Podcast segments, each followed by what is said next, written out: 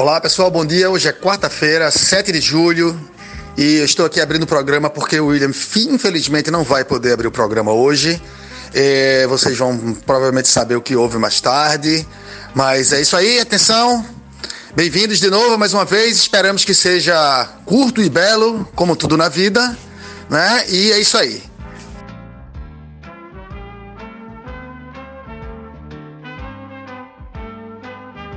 Ah, sim, foi mal, William. É, roda aí a vinheta.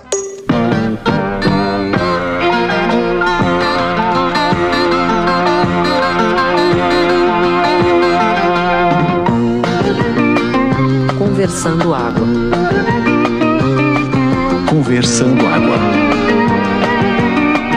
Conversando Água. E eu já queria começar o programa de hoje com um pouco de polêmica, não muita, mas uma coisa leve. O que é que vocês acham que é arte? E eu não quero saber o que é que vocês acham que para vocês é arte. Quero saber o que vocês acham, na opinião de vocês, qual é a definição de arte. Porque eu estava lendo um artigo hoje é, sobre videogames indie e segue o fio. E essa dúvida veio de uma observação que eu fiz agora lendo um artigo sobre o que são jogos indies hoje em dia, o que essa classificação quer dizer, que não quer mais dizer jogos independentes, né? Ela tem uma abrangência bem maior, a palavra em si, né? Então me deixou pensando, porque os jogos, os videogames, logo que começaram, né, lá na década de 70 e tal, eram feitos de engenharia realmente, né? Não tinha muita arte ali envolvida. Podia até ter se você forçar a barra, mas eram, eram realizações de realmente engenharia. E hoje em dia, obviamente, é, são artes, né? Você pode dizer até que são uma, uma forma super fina de arte, né? Tipo, se cinema é arte, videogame é muito mais. Então, em que momento desses 30, 40 anos houve essa migração? Em que momento deixa de ser engenharia e vira arte? E aí, talvez seja um, um, um fio para se puxar em relação a, a consolidar essa definição aí, ou não? Nossa Senhora, que tema sério para começar essa quarta-feira de manhã. Então, Fred, eu acho que faz tempo que a arte já se libertou do suporte. Tanto faz, um videogame pode ser arte, um filme, uma música, um nada, uma ideia, um conceito. É, mas eu não sei precisar quando foi que isso aconteceu com os videogames. Eu acho que ainda hoje são feitos jogos de videogame que não são arte e outros que são arte. Eu acho que não. E, e acho que desde o princípio é, houve alguma tentativa de unir é, arte aos jogos gráficos, né? Mas é, tentativas incipientes, porque os recursos eram muito pobrezinhos. Desde o princípio eu estou exagerando, mas acho que desde o fim dos anos 80, começo dos anos 90 já havia essa, esse desejo, pelo menos. Muito bem, adorei saber que para tu 80 e 90 já tem esse começo aí dessa migração, talvez, né, dessa transformação. Mas a pergunta não foi sobre videogame, videogame foi só o contexto. A minha pergunta foi: na sua opinião, o que raios é arte? Essa é a pergunta. Me responda e não fuja. Rapaz, a gente já viu aqui nesse podcast que, dependendo de quem o faça, colar um cinzeiro na parede é arte, né? Então, por que não o videogame também ser arte? Deve ser também. Agora, quando ele migrou da engenharia para a arte, eu acho que foi no Master System. Master System 1 ou no Mega Drive? Fica a pergunta. E sobre o tema é isso aí, cair correndo nessa porra, assumir aqui agora, moralizar essa caralha. É, outra coisa, galera. Episódio 20! Número redondo, whatever that means. Yay! No bingo, quando a pessoa chama a bola, uma bola redonda assim, ele fala: De rombo! Número de rombo: 20. Você sabe que a pergunta é chata e inconveniente quando as pessoas ficam fugindo dela, né? Responda a pergunta. Na paisagem pintada, um pássaro pintado canta uma canção silenciosa numa sombra sem frescura, a luz brilhante de um sol que não esquenta, iluminando jasmins que não cheiram, refletidos num rio que não corre. Arte é isso? É. Pegando esse pequeno enxerto de Milor Fernandes, sempre esse homem fatal, eu digo que a arte do videogame pode ser considerada isso também. Né? São os naves espaciais que não existem, voando no espaço sideral também inexistente né, onde sequer existe o vazio e dando tiros que não matam e inventando histórias que não existem. A arte é pura falsidade, a arte é intriga. Porra, Art Inception, uma arte, pintando uma arte, falando sobre a arte, usando uma arte para descrever a arte. Duas artes. Ah, o pássaro, a cena original, era uma arte incidental da natureza também? Então podemos dizer que a arte é uma fuga cotidiana dessa realidade que nos oprime. Por isso que o videogame também pode ser considerado arte, com seus universos imaginários, né? Personagens infinitos e lugares que nunca existiram. Lá vai, Fred. Vou tentar fazer aqui em menos de um minuto para o editor do podcast não reclamar com a gente. A arte é aquilo que o gênio humano produz, que acrescenta um novo significado ao mundo, ou seja, ressignifica o mundo como conhecemos, sem propósitos utilitários e sem nenhum compromisso que não seja com a estética e com a própria obra. Mais ou menos isso. Eu quero só deixar claro que essa definição é minha própria, cascavilhada de coisas que eu vi, ouvi e li ao longo de muitos anos, mas que eu não fui atrás, obviamente, de uma definição agora, porque a gente está trabalhando, não é? Afinal, estamos no horário de expediente. Então, ah, vamos deixar isso bem né, evidente. Mas esse era o objetivo, a opinião de cada um. E achei do caralho essa tua, inclusive. Muito bem, posso até roubar e adotar, talvez, partes, quem sabe. Sinta-se à vontade. É, bom dia a todos. É, sobre a questão de arte, eu sempre me preocupo um pouco das coisas não terem um certo conceito. Nem que seja partindo de uma ideologia, ou que seja partindo até mesmo de uma ideia, mas que tenha um conceito. E eu acho que arte é um pouco disso mesmo. Eu acho que você ter arte de qualquer forma, expressar ela de qualquer forma, ela sempre vem abraçada com um conceito. Pode ser um conceito só seu, que você só ele entenda e a arte exista por causa disso, ou então seja um conceito geral que seja compreendido por vários. Mas eu acho que não que tudo parta do conceito. O conceito pode surgir logo em seguida. Mas se tiver um conceito, a arte é, fica mais fácil de ser compreendida, digamos assim. Queria mudar de assunto, mesmo mantendo ainda esse assunto de arte, caso alguém queira falar mais alguma coisa, mas eu queria botar um outro assunto que na verdade é um tópico bem água que aconteceu comigo esse final de semana. Esse final de semana comprei um botijão de água lá para casa e resolvi lavar o meu gelágua. Vocês ultimamente têm lavado o gelágua de vocês? participantes desse podcast, queridos amigos ouvintes. Meu irmão, eu, eu lavei, saiu de lodos e mais lodos de lá de dentro. Eu costumo lavar, tá? Só dizendo isso. Mas ultimamente, dentro da pandemia, tem uma coisa que você não lembra: é lavar o gelágua. Tinha até uma mariposa, não morando lá dentro, mas nas proximidades querendo dar um mergulho. Aí a minha pergunta fica aqui para vocês: vocês lavam o gelágua de vocês? E se lavaram, o que foi que aconteceu na última lavagem? Rapaz, a gente teve gelágua aqui muito tempo, mas como a gente não tinha esse hábito de fazer lavagem do gelágua, a gente só lavava assim externamente, né, a, o botijão e a parte onde ia. E eu já tinha visto vários relatos, né, de, de dessa higienização precária que as pessoas faziam e, no gelágua. Aí a gente meio que abandonou a utilização do gelágua. Hoje em dia a gente usa filtro mesmo. Rapaz, aqui em casa a gente não lava o gelágua faz uma data. Uma vez que eu lavei, tem uns bons anos. E realmente saiu um lodinho, mas nada extraordinário não. Mas agora eu fiquei temeroso do que pode vir pela frente. Bom dia, seus usurpadores. É, eu acho o gelágua uma das maiores sacanagens do mundo moderno. Porque, por um lado, estão os médicos aí dizendo que você tem que tomar, sei lá, 3, 4 litros de água por dia. Por outro lado, está a ONU dizendo que todo ser humano do planeta tem direito à água pura e filtrada.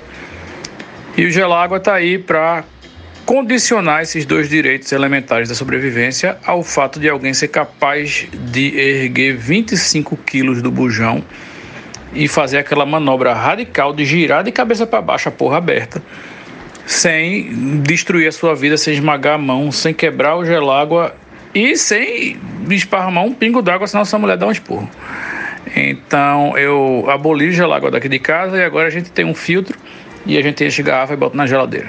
E nossa vida é muito mais feliz por causa disso. E não tem que fazer essas limpezas aí, né? Que sabemos que a maioria das pessoas que usam gelágua bebem água com lodo. Aqui em casa nós usamos filtro de barro e lavamos as velas regularmente. Porra, e eu entro no podcast hoje de manhã, tem 86 áudios discutindo o que é ou o que não é arte numa quarta de manhã, pô, peraí, mas vamos lá, né? Eu acho que desde Duchamp, ou de sei lá de quem, enfim, não importa. A discussão do que é o que não é arte não é exatamente essa, mas o que, o que determina é quem está julgando se é ou se não é. Sabe esse negócio que a gente está vivendo hoje? Da, do embate entre fato e opinião, sabe? Esse negócio de você dizer, ah, porra, sei lá, o homem foi à lua, aí o outro vai dizer, ah, não, essa é a sua opinião. Ah, tem a mesma coisa. Você pode, sei lá, se eu pego um bujão de gelago e consigo fazer toda a manobra dos 25 quilos e colocar em cima do gelago, perfeitamente, sem respingar um pingo d'água, alguém pode chegar e dizer, pô, esse cara aí é um artista. E outro vai dizer, essa é a sua opinião, eu não acho. A arte é a mesma coisa, né? Se um artista hoje em dia começar a filmar sua rotina na pandemia, limpando a própria bunda com máscara N95, vai ter gente que vai achar ele doido, vai ter gente que vai achar ele ele, ele um artista, né? Aí também depende da legitimação. Legitimação é uma palavra desgraçada, né? Legitimação, porque é como aquele caso que Paulinho contou outra vez, né? Se o delegado colocar um cinzeiro na parede, não é arte, mas se Paulo Bruxo colocar, certo? Puta que pariu, chegou uma ligação desses números desconhecidos de São Paulo e cortou meu áudio maravilhoso no meio. Eu vou continuar. Eu estava falando da discussão que Paulinho colocou aqui de que se o delegado coloca um cinzeiro na parede, não é arte. Se Paulo Brusco bota um cinzeiro na parede, é arte. E se eu tivesse dinheiro, eu iria lá comprar a parede com cinzeiro de Paulo Brusque, simplesmente assim. Então, é isso aí, minha gente. Continuem discutindo, porque eu acho que essas discussões do que é o que não é arte é que estão fazendo muitas das coisas mais interessantes da arte surgirem atualmente em nome da transgressão e da provocação e da subversão. E aí aproveito para deixar registrado aqui o meu ódio mortal a os números que ficam ligando para você o dia todo e não dizem nada ou é uma gravação que diz alguma merda que você não quer. Eu estou nesse momento tendo que lidar com 28 ligações por dia no dia que tem pouca ligação, né? E aí eu coloquei um aplicativozinho que identifica já de onde é que está vindo a ligação e coloca dizendo lá se é Vivo, se é Oi, se é Carrefour, se é cartão, se é banco, se é não sei o quê. E nenhuma das ligações é do meu interesse né? Enfim, e se eu tentar atender também, às vezes cai, eu tô muito puto, tô já deixando de usar telefone celular, sinceramente, ou mudando meu número, porque nenhuma das ferramentas oficiais, nenhum dos canais de comunicação conseguem resolver esta mazela do mundo moderno. Feliz é quem não tem celular e não precisa dele. Rapaz, Will, pegando seu gancho aí dessas ligações desejadas, eu sou um cara que sofro muito disso também. E ultimamente eu fiz uma troca de, de, de operador aqui na internet aqui de casa. Eu tirei a net e botei a TIM, por exemplo. E a TIM ainda me manda uma mensagem dessas de: Olá, você sabia que tem uma oportunidade espetacular que é exatamente me vendendo o que eu já comprei. E assim, aí eu bloqueio o número, aí me liga de outro número, aí eu bloqueio o número e me liga de outro número. Fora o fato também de eu não ter mais a net e a net tá lá, o meu cadastro, e ela ficar me olhando toda vez e falar, pô, esse cara deixou de ser meu cliente, vamos ligar para ele de novo, e de novo, e de novo, e de novo, e de novo.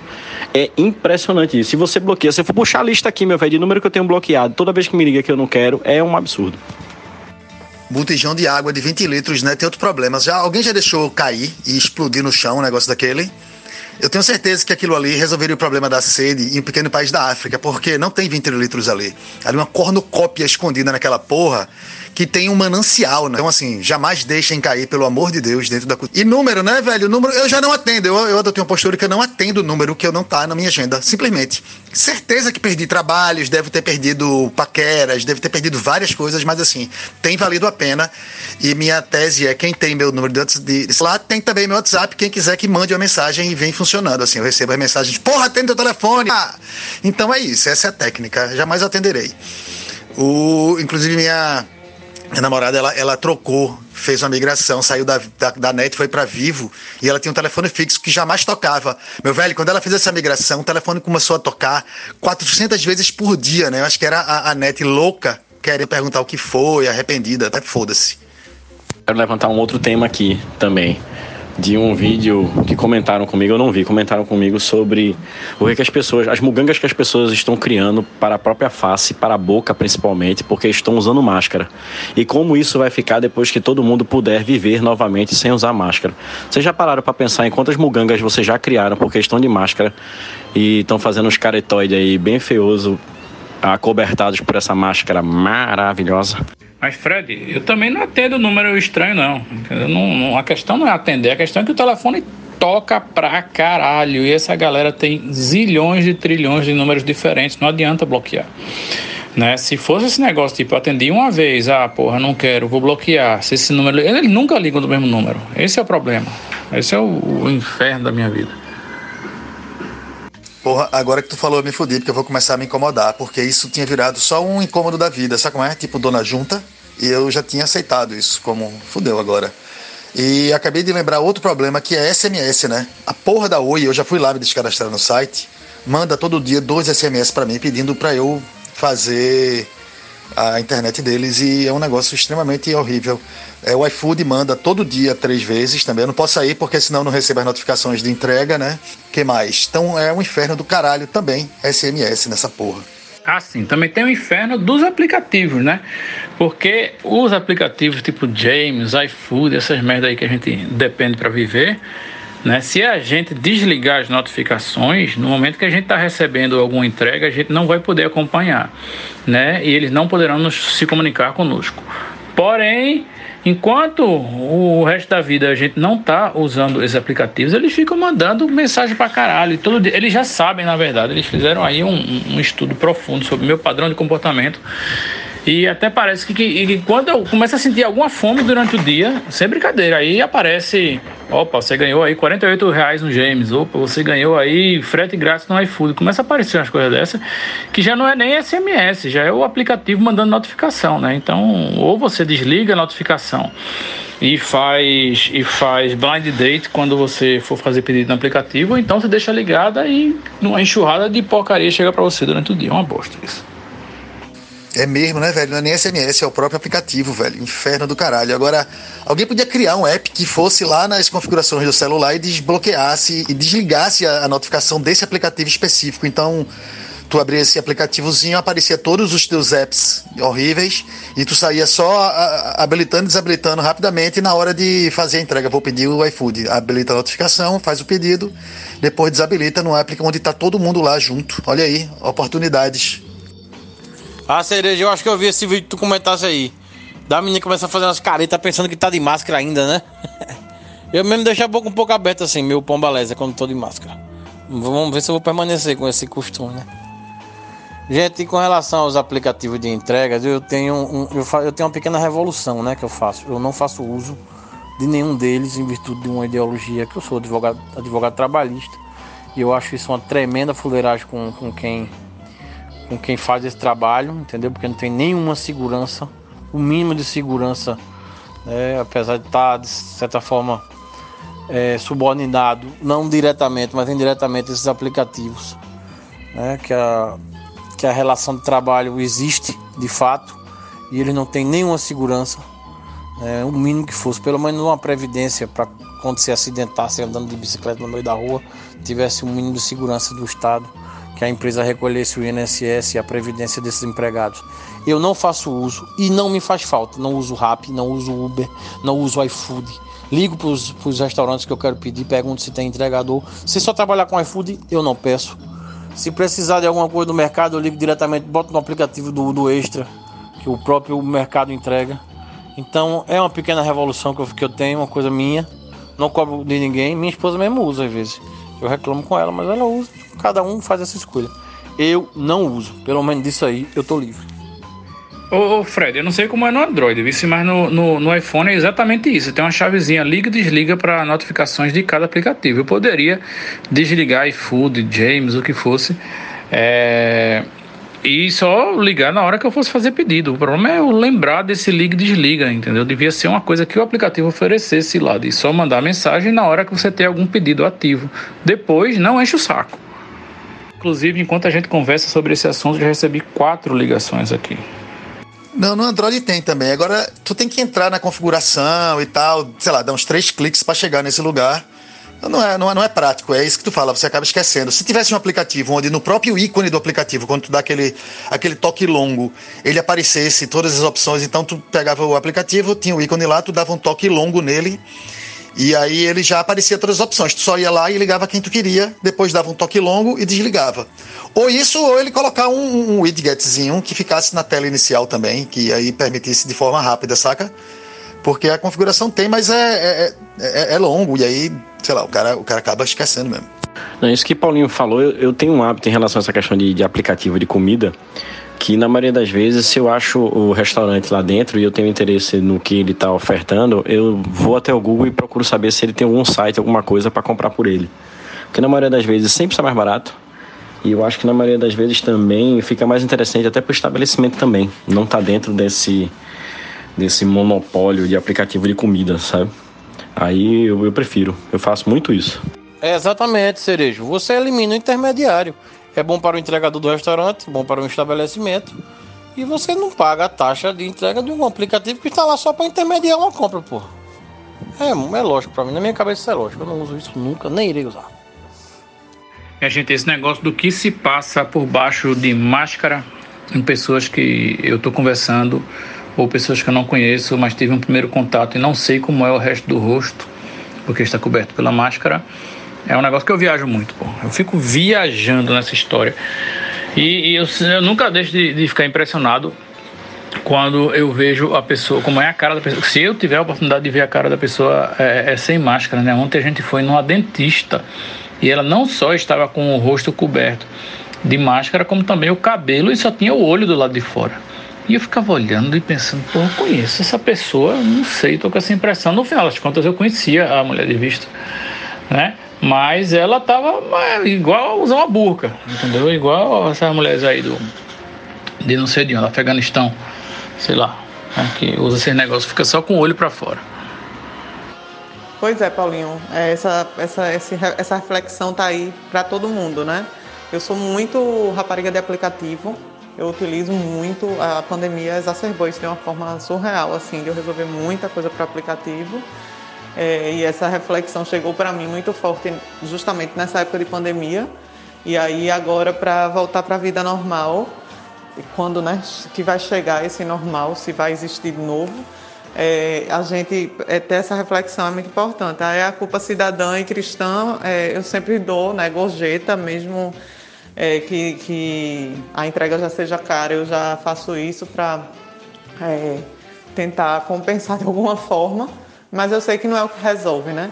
E é isso, a sua reflexão aí, né, o seu, o seu pequeno movimento é perfeito. E a gente tem que trabalhar nisso realmente. E só para deixar mais claro, gente, eu não sou totalmente contra esses aplicativos, não. Isso é, um, isso é um caminho sem volta. Esse tipo de tecnologia vai ser usado no, na relação de trabalho daqui para frente sempre.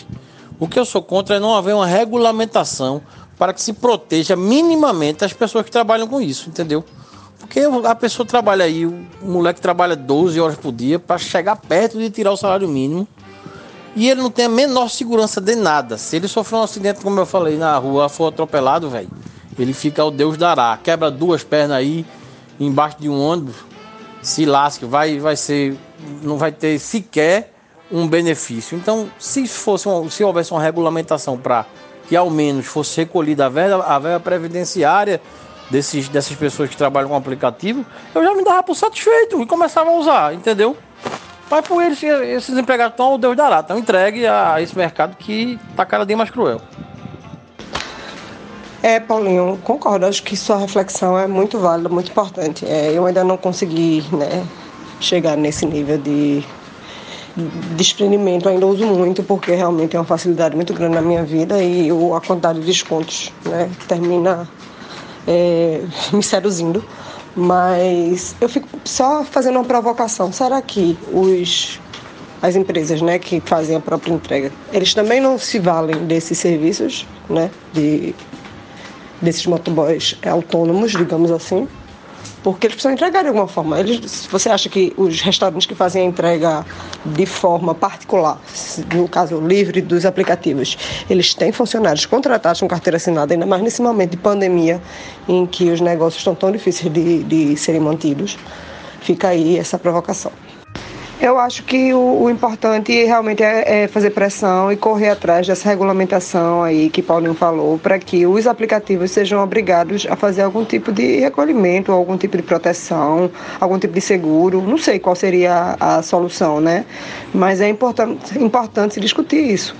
A questão é que essa pauta aí, no momento atual, ela deve estar lá no fim da fila na verdade, é uma questão de vontade política. Né? Em alguns países existe essa discussão e existe essa regulamentação. Inclusive, Uber já ameaçou sair de certas cidades, de certos lugares, por conta dessa tipo de obrigação que existe em certos cantos. Então, é, é querer, querer que os aplicativos também se conformem com a, com a legislação né, e, e com, com todos os encargos que eles deveriam ter.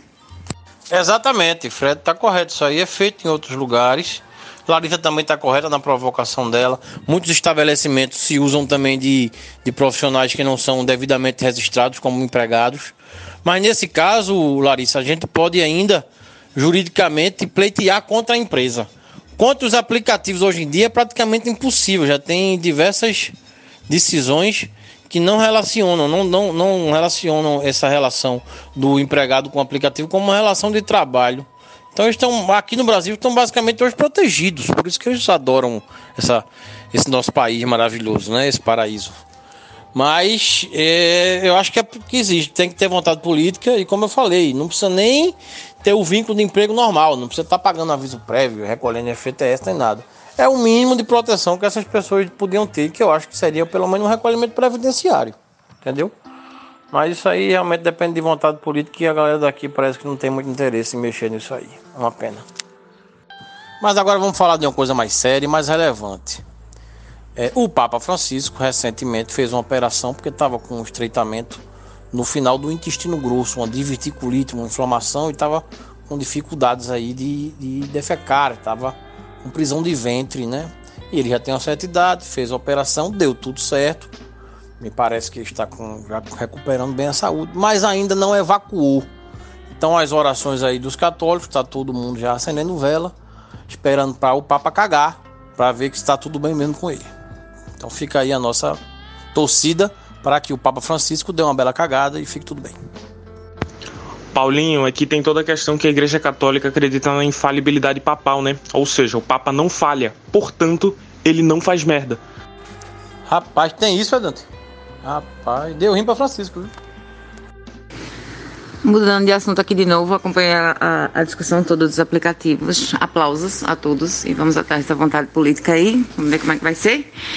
Mas é, saiu a notícia hoje de que o presidente do Haiti, Jovenel Moise, sei lá como é o que fala isso, é, foi assassinado num ataque à casa dele. Eu estou mencionando isso porque eu tive uns flashbacks para roteiro de filme tipo Identidade Borne, tá ligado? O mundo não está para brincadeira, meu povo. Que você achava que era só hollywoodiano, tá aí rolando lindamente, né? Vários roteiros. Epidemia, Identidade Borne, por aí vai. E vamos agora de recadinho do ouvinte. O ouvinte mandou seu recado pelo t.me barra William Paiva Oficial, né? Ou você pode mandar também pelo como é? Conversando Água Podcast, arroba gmail.com. Né, dou preferência ao Telegram. E esse ouvinte provavelmente estava escutando algum programa do passado, então não sabemos sobre o que ele está falando, mas vou mandar o recado assim mesmo e cabe a vocês tentar descobrir e dar esse apoio sentimental aí que o ouvinte aparentemente está demandando de nós. Vamos lá, recado ouvinte. Mas tenha em mente que a própria palavra preocupação já denota e, e, e, e indica o quanto é inútil, tá ligado? Preocupar. É você se ocupar antes, tá ligado? Não adianta se preocupar, você vai ter que se ocupar depois. Ou seja, relaxa. O que for vai ser. E o que chegar, a gente se junta e resolve. A vida, né? Mas eu concordo plenamente, porque sempre que eu falo essa palavra, eu penso nisso. Que preocupação é você se ocupar previamente de alguma coisa que talvez você não deveria estar se preocupando. Para outras é, é extremamente importante que a gente se preocupe, mas para algumas realmente não vale a pena. Estou aí com o nosso 20. Sabe as palavras, palavras atemporais, inclusive. Por isso que eu não me preocupo, eu só me aperreio. Bem interessante aí a reflexão do nosso querido ouvinte, embora não saiba ao que ele está se referindo. Mas concordo que preocupação né, é você se preocupar com alguma coisa não ajuda. Não ajuda porque você está se ocupando antes do acontecido. Assim como também não ajuda se pós-ocupar, né? Porque o acontecido já aconteceu, então foda-se, na é verdade? E o que me remete àquela velha frase que o bom das consequências é que elas só vêm depois.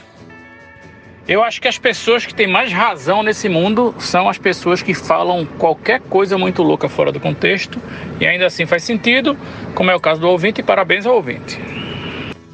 Eu já digo mais, quem sou eu para discutir ou discordar de palavras tão sábias como a do ouvinte?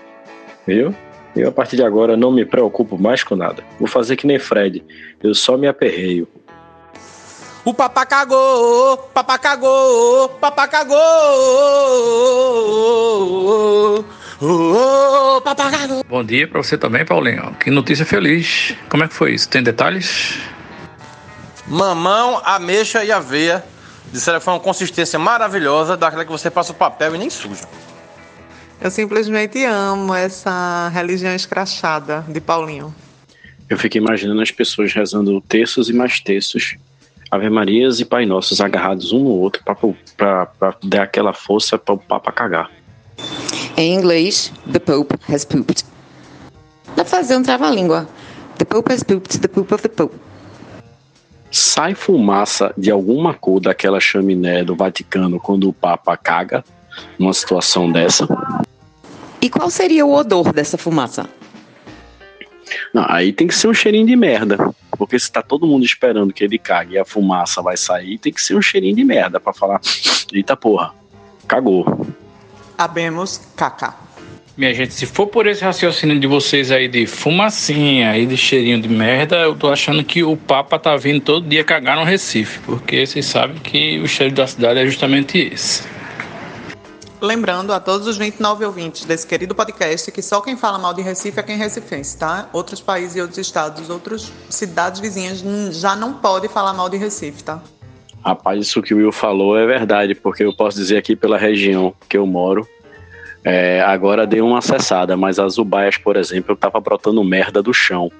Tava tendo uma espécie de um refluxo por causa da obra aqui na estrada de encanamento, que o que não entrava por lá tava saindo por aqui. Era uma doideira. Não precisava nem chover, a rua ficava cheia de água de esgoto. E o cheiro era de merda.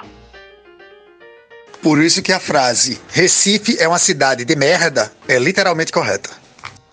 Só para deixar claro, até reforçando o que Diana falou, que pode cheirar a merda ou não, eu gosto de Recife pra caralho. Eu queria puxar um assunto que eu vi hoje, um flash rapidamente no, no Jornal da Manhã, que era uma menina puxando um assunto sobre o irmão que é sonâmbulo. E o Pirraia sai andando pela casa, naquele clima meio filme de antigamente, zanzando por aí com os bracinhos levantados e tal. Aí eu queria trazer esse assunto aqui pro podcast. Algum de vocês foi ou é sonâmbulo? Porque eu acho que é um assunto interessante pra gente conversar. Eu fico imaginando Paulinho sonâmbulo. Rapaz, primeiramente só dar um pequeno parênteses em relação ao nosso Recife querido. Fede a merda, fede sim, mas é uma merda nossa. Eu também amo essa cidade. E nunca fui sonâmbulo não, viu, Cerejo? Que eu me lembro não. Agora, é, disseram que eu falava muito, né?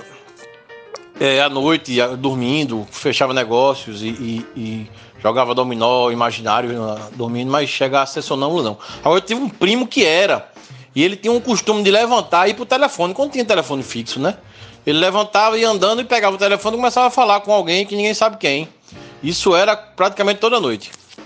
Certeza que ele tava ligando pro Disque Amizade 145, pô. Melhor coisa que tem pra fazer de noite. Eita, Will, é verdade, é possível, viu?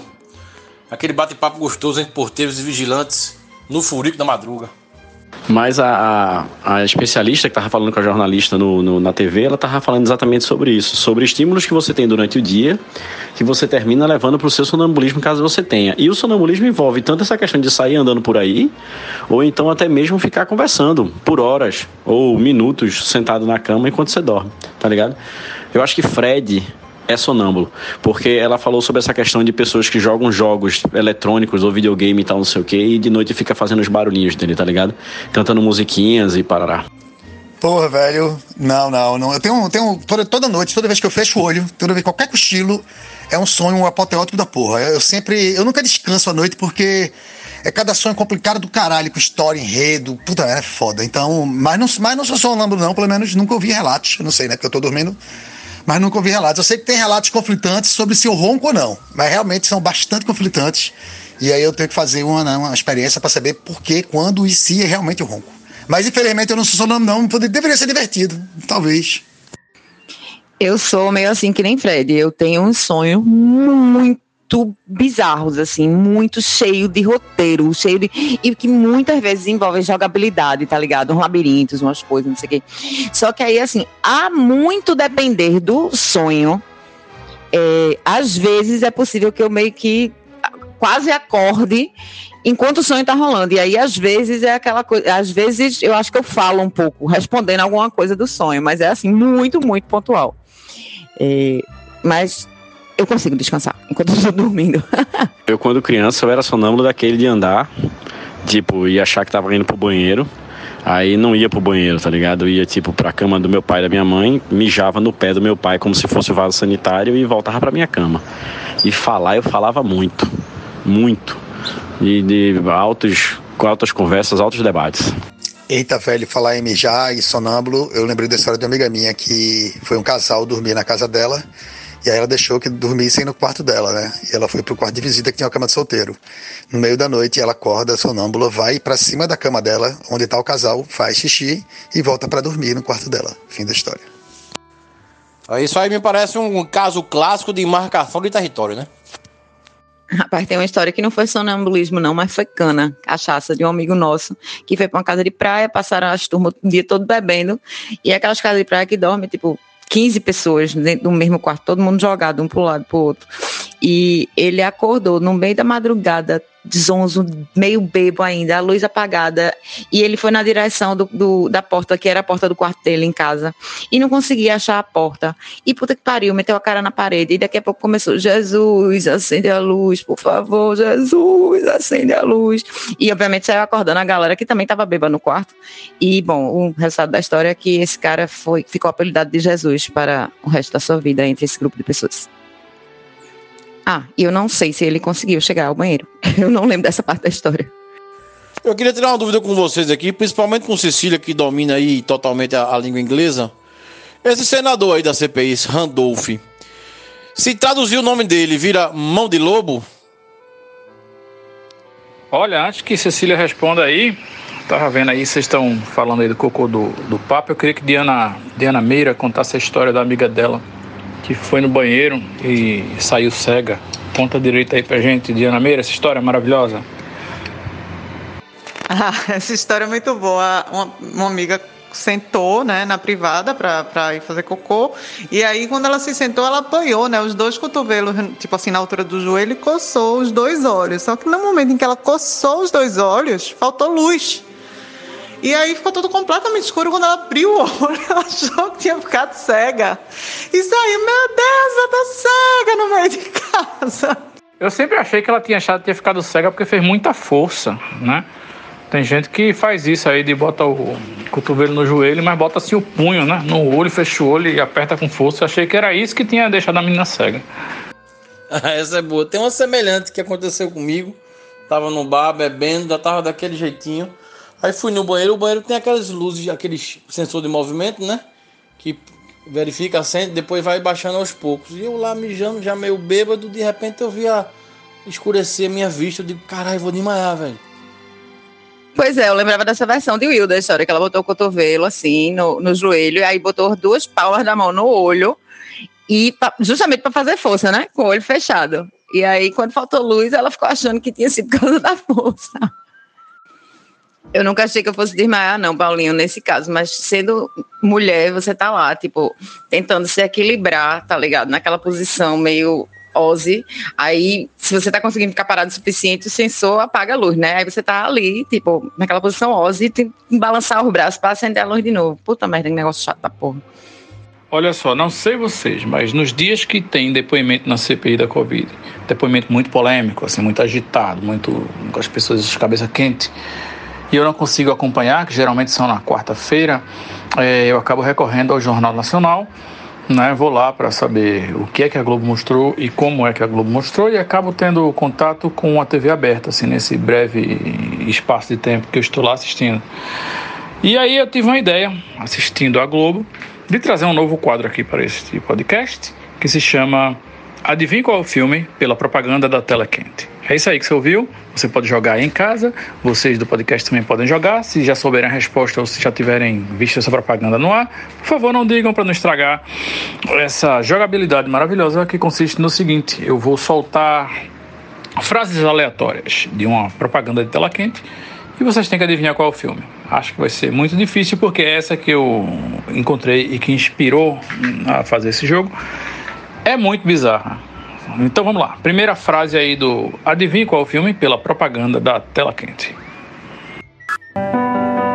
Numa casa em que todos estavam passando por dificuldades. Essa é a primeira dica. Façam suas apostas. Super Xuxa contra o Baixo Astral. Caralho, mas podia ser muito bem os dois filhos de Francisco, né? É um filme mesmo? Porque podia ser tipo dois terços das casas do mundo hoje em dia. Isso é claramente Leon, o profissional.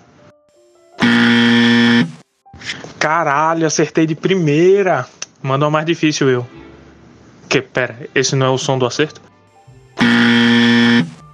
Claramente. Mentira, que não é claramente, né?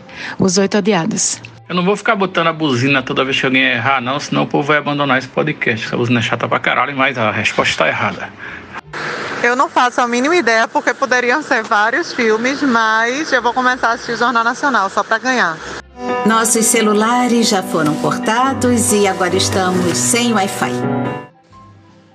Bacurau. A vida como ela é. Eu acho que é Olha Quem Está Falando. Essa é a tal aluna? Você podia dar aulas de inglês para ela. Ela é uma menina rica. Mas eu duvido que eles vão me contratar. Eu não sou universitário. É só você fingir. Carai, e ainda é a dublagem, né, véi? Que a gente tem que adivinhar através da dublagem. Fudeu. Faço a menor ideia.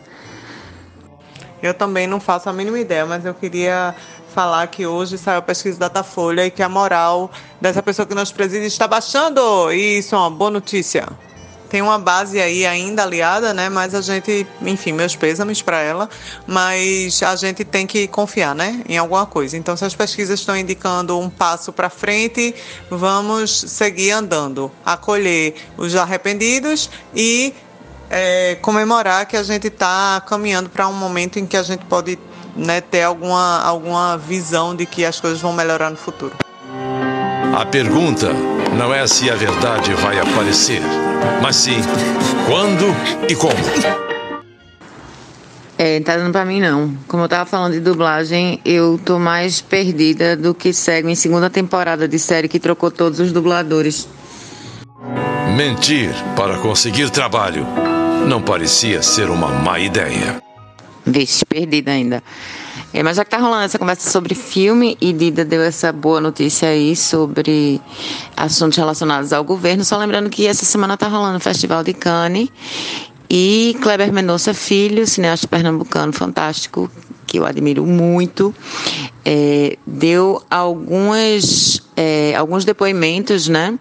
Fez algumas falas, uma delas, inclusive, reiterada por Spike Lee na, na coletiva de imprensa lá do festival, e algumas respostas a perguntas feitas é, depois. Vocês podem encontrar no Insta. Kleber fala muito bem sobre o desprezo desse governo é, em relação à cultura, né, em relação à Cinemateca Brasileira. E, bom, ele está falando do que afeta ele especificamente, mas é, é massa é, é, acolher e ouvir essa fala dele, porque ele fala muito bem.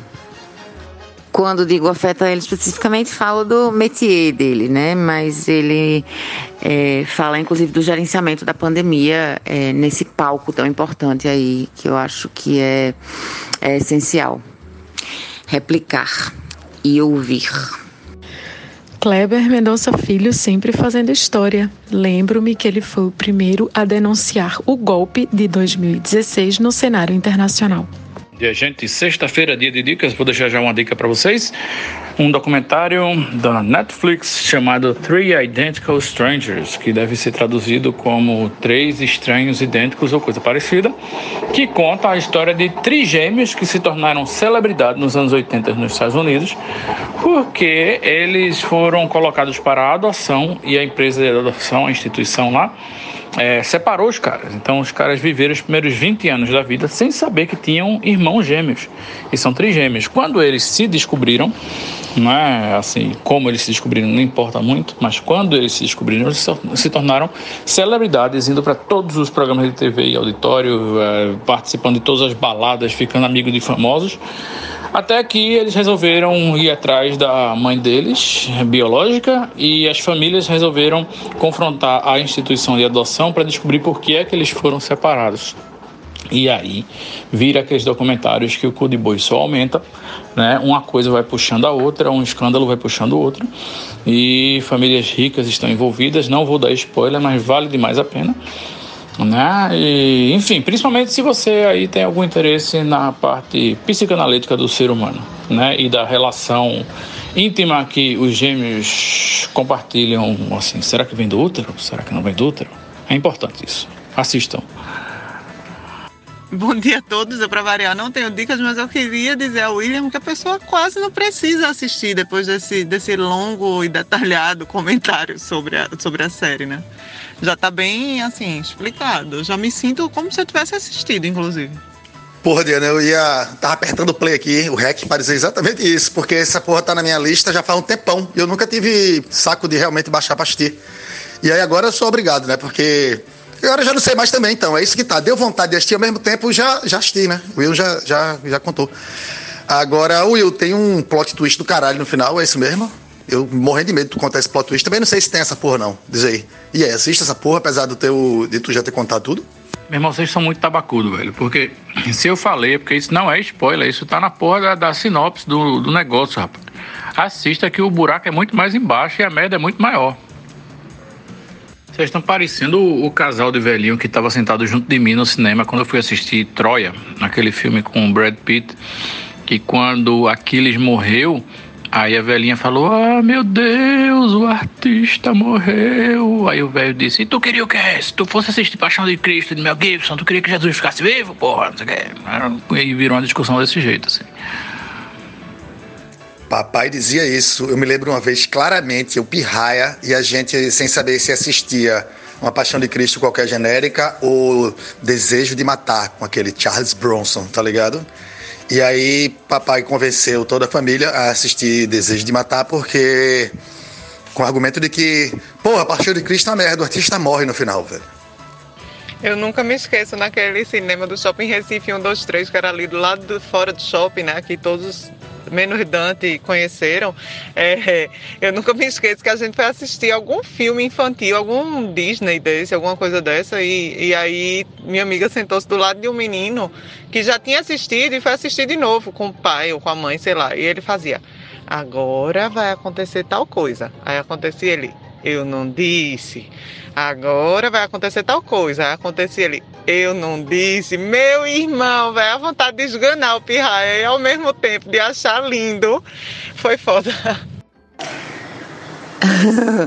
Bem, eu fiquei afim de assistir os Trigêmeos aí, vou botar na lista.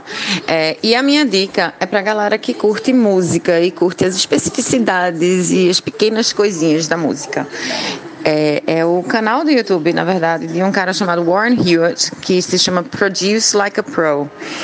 E a série de vídeos é, é, músicas, artistas e, e, álbuns que mudaram a música. Então, assim, é fuderoso porque ele quebra músicas icônicas, assim, pequenos pedacinhos para tipo ir atrás de como aquela guitarra foi gravada, por que, que aquilo foi tão significativo, como é que aquilo foi captado, como é que foi editado depois. Então, pra galera que curte essa parte de tanto de edição quanto de captação e da própria paixão, né, da própria iconicidade de determinadas músicas, como assim, tipo Blue Monday, como Love Will Tear Us Apart, como How Soon Is Now, é, sabe, Baker Street, uh, Just Like Heaven, aquela coisa bem 80s do The Cure, uh, New Order, como as bandas foram, subiram, voltaram, que inclusive me lembra muito de Control, assim, do, do, do que é a história do Joy Division, né? Mas bom, eu já estou divagando, obviamente, vamos tentar resumir, porque a ideia é essa, né?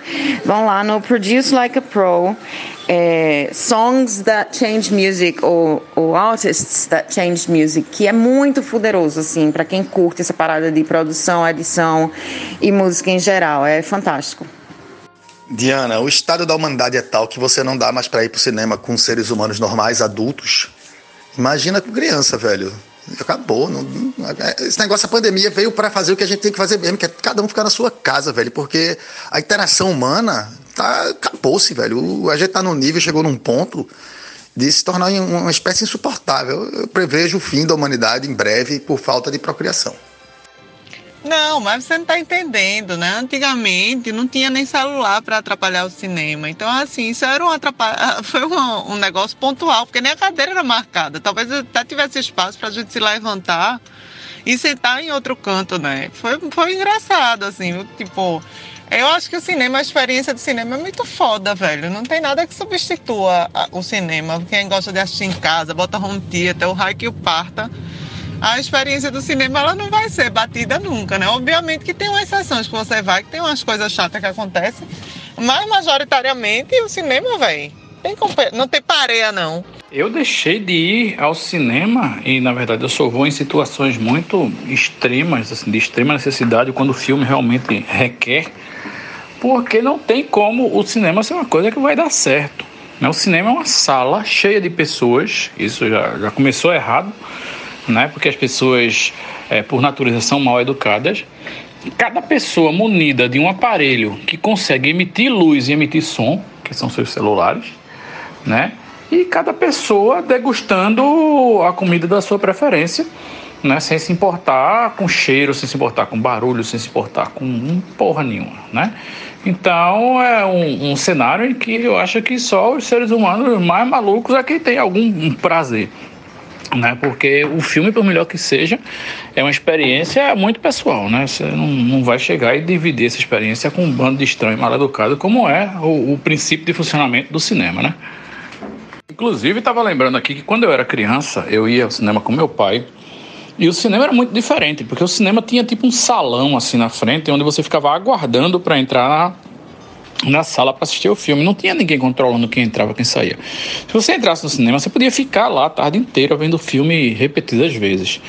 E aí, obviamente, que para pegar os melhores lugares, né, quando o filme ia chegando ao final, você via um monte de gente se amontoando lá atrás, que era o povo que estava esperando para entrar, mas que ansioso para pegar um bom lugar, já ficava ali vendo o finalzinho do filme, ou de olho fechado, enfim, sem olhar para a tela para não, não, não estragar a experiência, justamente para quando acender a luz já correr e pegar um, um, um- lugarzinho melhor, né?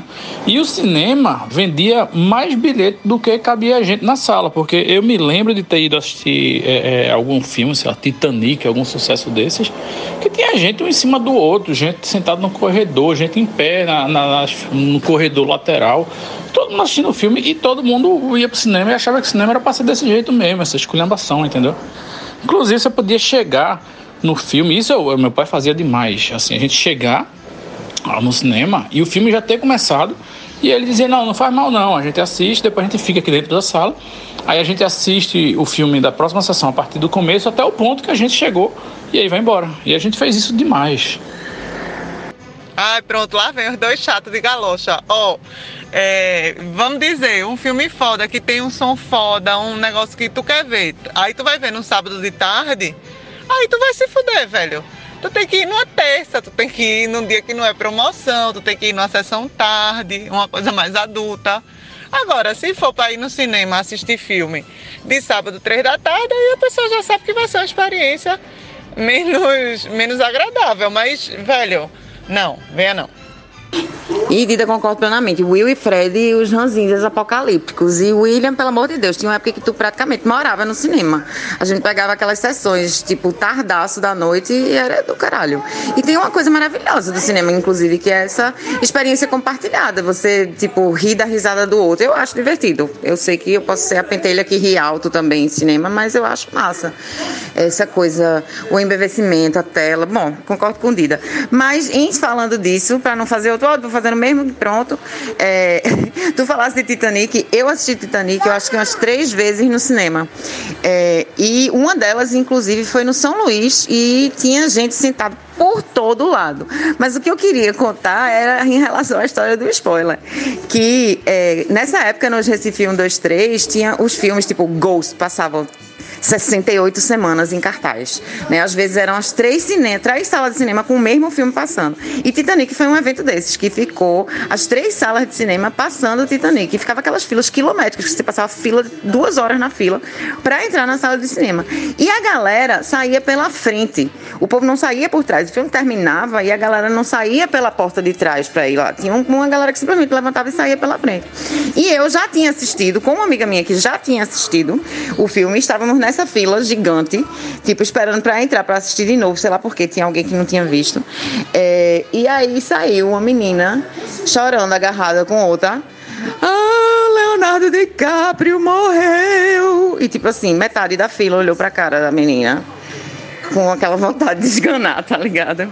É foda, acontece. Bem feito. Quem mandou ir ao cinema, né? Se fosse ver em casa, parada, aí não. Se bem que nessa época não tinha como ver, mas tudo bem. Hoje em dia tem. Mas o problema do cinema é que ele vai contra o próprio argumento dele, que é esse de você ver com todo mundo junto e tal, aquela experiência. Porque não é, o filme é uma experiência individual, você tá lá para sentir coisas, não tá para ver gente aplaudindo, não. Então, então ele, ele vai contra isso. E a questão do audiovisual, hoje em dia, não tem mais isso. Pô. É, é, hoje em dia, pelo menos qualquer um de classe média pode ter uma boa televisão, um bom e uma boa cortina. Entendeu? Então acabou, não tem pra quê. Então, porra, na minha casa é, é, é, a televisão era maior do que a impressão que eu tinha do, do, da tela de um cinema, o som era, balançava as janelas, entendeu? Não era nada no investimento, oh meu Deus, não. Então, pra que eu ia pro cinema fazer o quê? No cinema não perdi nada dentro daquele saco de pipoca de 40 reais. A pessoa defende a experiência comunitária e ao mesmo tempo conta por que não funciona a experiência comunitária. É ótimo isso. E sobre ir na terça-feira, primeiro que nem, nem todo mundo pode ir na terça-feira, né? E eu ia, eu vou pro cinema às vezes, quando eu quero, quero ver um filme que eu acho que, que eu quero apoteose, ou quando eu quero, não quero tomar spoiler, e eu sei que o filme não vai sair na minha locadora por muito tempo, entendeu? Então eu vou na porra do cinema. E tem outro problema aí agora, porque a qualidade do cinema está caindo vertiginosamente. Então tu vai no cinema, o áudio tá merda, a imagem tá uma merda. Eu tenho um post sobre isso fazendo, mostrando. Então, não existe. Então, até, o, até a qualidade do cinema já não funciona mais, já não é mais a mesma, porque não tem mais esse investimento. Ou seja, perda total, velho. Uma história surpreendente. Sucesso no mundo inteiro. Eu quero vir aqui protocolar uma reclamação que eu não larguei a televisão há 25 anos para ter que ficar ouvindo essa porra aqui agora toda vez na minha vida não, hein? Tá muito errado esse quadro aí, vamos arranjar um quadro novo. Tá bom, tá bom, vamos resolver isso. Isso é Parasita. Acabou. Qual é meu, qual é meu prêmio? Chachá de abacaxi? Parasita. Cara, eu queria fazer um comentário aqui sobre essa questão de cinema, de ir para o cinema. Porque, eu vou dizer, nessas coisas de pandemia é uma coisa que me faz muita falta. Realmente requer todo esse cuidado. Agora, tem umas coisas que você pode fazer para evitar esses problemas que vocês narraram aqui, que eu acho que vocês sabem, né? É a questão de horário, é não comer pipoca, né? Entre uma série de coisas. Mas eu queria, eu tô comentando isso aqui depois de todo mundo, porque de uma coisa que a gente gostava muito de fazer, eu e meus amigos de escola, de infância. É, a maioria de vocês aqui eu acho que conhecem Pei, né? Ricardo Pedrosa. E Pei, é, ele tinha uma risada, ele tinha, porque hoje eu acho que ele nem tem mais tanto. Ele tinha uma risada que era muito engraçada, velho. É, e, e, essa risada dele, a gente dizia que o bom de ir pro cinema para ver filme de comédia tinha duas versões, que era uma com pay e outra sem pay. Porque a risada dele, velho, quando ele começava a rir, o cinema todo começava a procurar ele. E a gente adorava. Inclusive, eu tenho essa risada aqui e eu vou mandar para vocês ouvirem.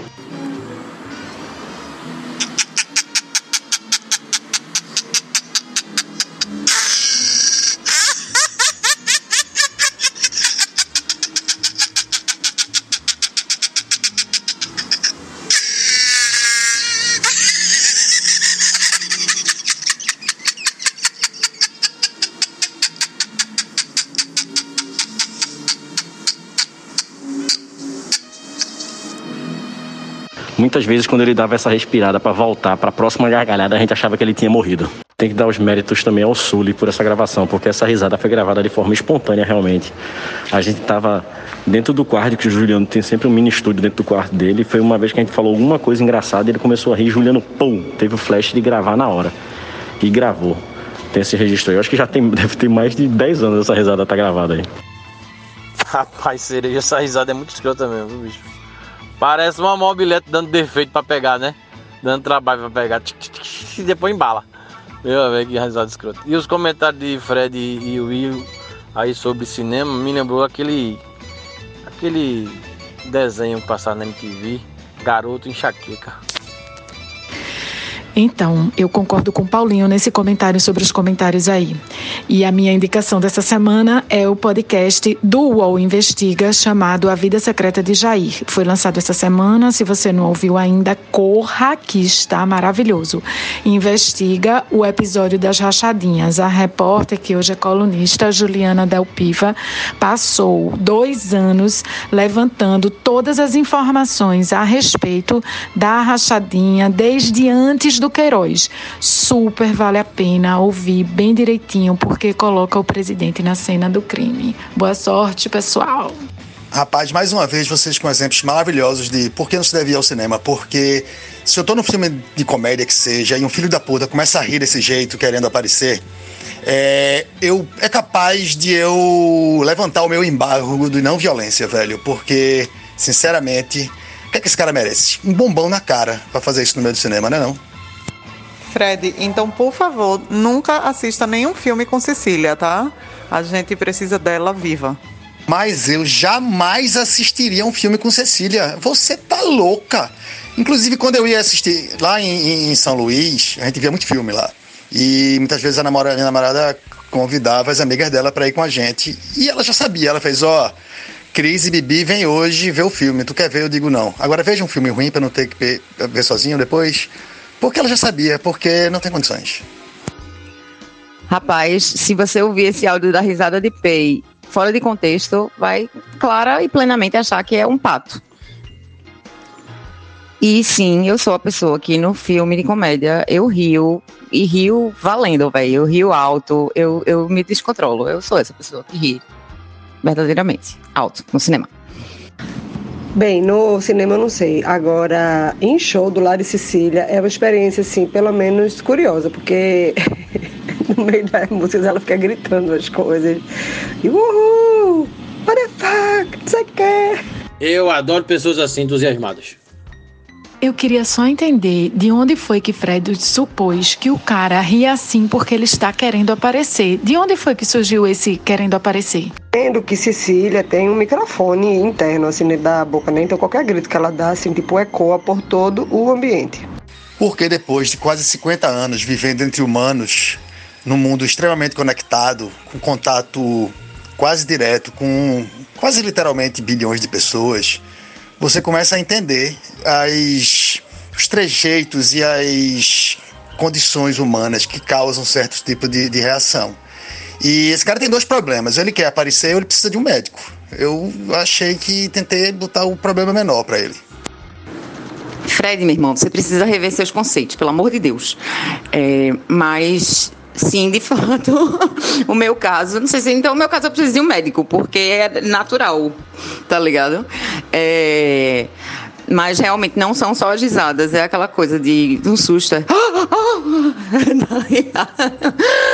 aquela coisa, oh my god, sustos e reviravoltas e etc. Rola tudo isso. E quanto à história do show, tem um negócio engraçado que a gente foi assistir o show do Kraftwerk em São Paulo. E aí a gente encontrou no YouTube uma, uma gravação de alguém que estava mais ou menos no ângulo que a gente estava assistindo o show, só que parecia ser mais longe. E no fundo dá para ouvir os meus gritos lá, tipo, enlouquecendo com o show. Uh!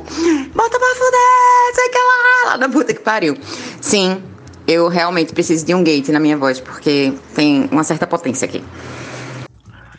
É isso, gente. Eu sei que vai ter gente que vai me achar um pentelho de aço encravado e outros vão ver o potencial de entretenimento no espaço, mas é uma questão de que é ebulição pessoal dentro de mim que simplesmente sai, mesmo em momentos em que eu tento controlar. É uma coisa que me toma. Ô Fredzão, a necessidade era zero de querer aparecer, pô. A gente era tudo adolescente naquela época, a risada aí é honesta, pode ficar tranquilo, tira esse amargor do coração. E honestamente, uma pessoa que fica falando de outra querendo aparecer, que passa algo oxigenada no cabelo, vou te dizer, viu, meu chapa? Você tá sem moral para falar de pessoas que querem aparecer. Pois agora, toda vez que Fred gargalhar, eu vou tirar onda com a cara dele e dizer que ele tá doente. Eu vou pedir pra Will gravar essa risada e fazer alguns remixes, pra ela ficar mais engraçada ainda. Primeiro, que eu nunca disse que eu não queria aparecer. Segundo, que é, usar o argumento de que ele é adolescente para não querer aparecer, what? né, por favor. E terceiro, Diana, se eu fizer uma risada naquele nível, Por favor, você grave, você me ofenda e você bata na minha cara e você me leve no médico. E esse menino da risada, meu velho, eu nem te conheço, muito menos sou formado em psicologia, então obviamente foi uma piada sarcástica, só pra tirar onda com a galera, contigo e comigo, porque é isso que a gente faz aqui. Então, espero que você não tenha ficado ofendido, porque foi apenas uma piada e beijo no coração. Tendo dito isso, levantou o nome de alguém aqui no podcast, entrou na roda e tá sujeito a qualquer coisa. Cuidado com o que vocês fazem. E minha dica de hoje é um patrimônio vivo da poesia pernambucana, mais precisamente lá do Pajeú, que tanto nos orgulha, Diana Moura. É o tabirense Dedé Monteiro, grande poeta, né, que tem vários livros publicados aí, como as coletâneas de, dos poemas Fim de Feira e também Retalhos do Pajeú. E para mostrar para vocês como Dedé é tão atual, vou declamar rapidamente um soneto dele de 2000 que é como se fosse feito hoje. O nome é Soneto de Revolta. Lá vai. Que culpa tenho de ser diferente? Amar as artes porventura é crime? Tudo é mutável e o irreverente não se acostuma com qualquer regime. Contra a vontade rude e indiferente, eu sou amante do sagrado time que empresta alma, sofre, cria e sente, e sente nojo do poder que oprime. Aprendam isto. Gente, não se doma. Pichem meu nome, rasguem meu diploma. Aceito tudo com tranquilidade. Se acharem pouco, cubram-me de lodo. Cortem meu riso, me excomulguem todo. Mas não me toquem na dignidade. Dedé Monteiro. Rapaz, aproveitando a, o gancho poético que Paulinho colocou aqui como dica da semana, eu queria contar uma historinha e dessa historinha tirar a minha dica. É, na semana passada eu tive na casa da minha mãe resolvendo umas coisas por lá, inclusive mudando a internet dela que era ruim e tirando alguns serviços desses que a gente tem em casa que ela não usa, que era muito melhor para ela economizar. Nessa história é, eu puxei um cabo, liguei numa CPU que ela tem lá, minha mãe não gosta de notebook, ela gosta de CPU, ela tem um computador muito bacana que ela não estava usando tanto. E aí para chamar um pouco a atenção dela, eu peguei e botei o nome dela no Google para ver o que aparecia, para ver se ela brincava de alguma coisa, voltava mexendo no computador dela. E uma coisa interessante que aconteceu quando eu botei o nome da minha mãe no Google é que apareceu o livro dela. É, sendo vendido na estante virtual. Minha mãe escreveu um livro de poesia há alguns anos atrás chamado Fração Imprópria. E ele está à venda na livraria virtual. Ela ficou triste porque está só por 10 reais. Mas ele está à venda na livraria virtual. O nome se chama Fração Imprópria e é um livro de poesia, escrito por minha mãe, Marli Cerejo. Fica a dica da semana: Fração Imprópria, de Marli Cerejo. Eita, eu não conheço essa vertente poética de Marli, não, mas eu conheço Dedé Monteiro. Quando a gente era criança pequena em Afogados da Engazeira, a gente tirava onda, dizia que decorar Eduardo e Mônica, de Legião Urbana, não é nada. Eu quero ver você decorar o poema A Tampa do Tabaqueiro, de Dedé Monteiro. O poema é enorme. Fica a dica, pegando carona na dica de Paulinho, A Tampa do Tabaqueiro.